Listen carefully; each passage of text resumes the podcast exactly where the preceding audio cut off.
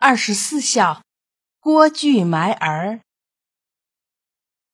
郭巨埋儿是一个充斥着谎言、虚伪和丑恶的故事。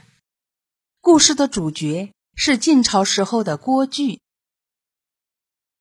相传，郭巨家里一共有三兄弟，原本也是有钱人。后来，郭巨的父亲死了，郭巨就把家产分成两份。两个弟弟一人一份，他一文钱也不要，只把母亲接到自己家里供养。郭巨对母亲极其孝顺，家里有什么好吃好喝，都先紧着老太太；有好穿的好用的，也都让老太太使。一家人在一起，倒也其乐融融。不过没过多久，事情就慢慢朝着诡异的方向发展了。郭巨分家的时候没有要一文钱，家底子本来就薄，加上他总是不顾自身经济条件，一味给母亲买好东西吃用。没多久，郭巨两口子就有点揭不开锅，经常吃野菜粗粮。但就这样，郭巨也想方设法搞到些好东西给老太太吃。郭巨有一个三岁的儿子，聪明活泼。郭巨的母亲十分喜爱。每当郭巨给老太太弄来好吃的东西时，老太太总把小孙子叫到身边，把好的先给孩子吃。孩子吃过以后，他才吃一点剩下的。这时间一长，老太太就有点营养不良了。其实这时候，四里八乡的人都已经知道了郭巨是个宁可自己吃糠咽菜。也要给老母亲张罗好东西的孝子，大家说起郭巨都挺佩服，但郭巨觉得还不够。这天，郭巨对自己的老婆说：“好不容易弄点好东西给母亲，结果母亲没吃几口，都被这孩子吃了，这样下去不行啊！孩子没有了，以后咱们可以重新生一个，但是母亲没有了，就再也没有了。”不如挖个坑，把这孩子埋了吧，免得他跟母亲争好吃的。郭巨要活埋自己的儿子，还说的这么轻飘飘的，好像要埋的不是他亲生的儿子，而是一块捡回家的木头。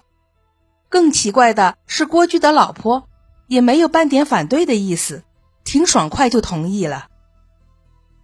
于是两口子说干就干，抱起孩子就到了自家小院里。郭巨就在院子当中挖开了。这时候老太太并不在场，也许她正在里面休息呢。一家四口，老太太不在，小儿子不懂，老婆也不反对，所以郭巨挖坑十分顺利，很快就挖出了一个半人多深的土坑。郭巨正挖得起劲儿，忽然手腕一麻，锄头尖传来“当”的一声。郭巨低头一看，见一个小坛子的口隐隐约约露了出来。小坛子是用泥封好的。郭巨忙趴下身，将小坛子小心翼翼的刨出来。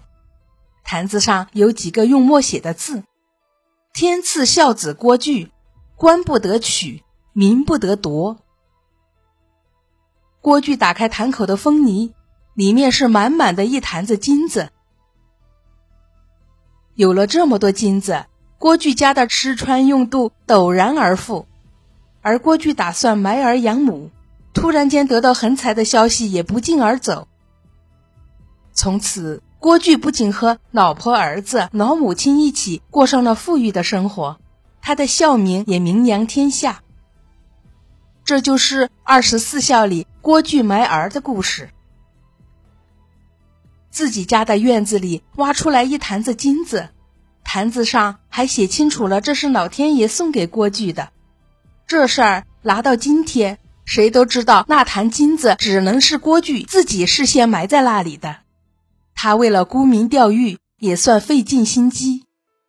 真别说，这还真就蒙住了当时的老百姓，因为那时候的人都很迷信，人们也都相信老天爷会眷顾忠臣孝子。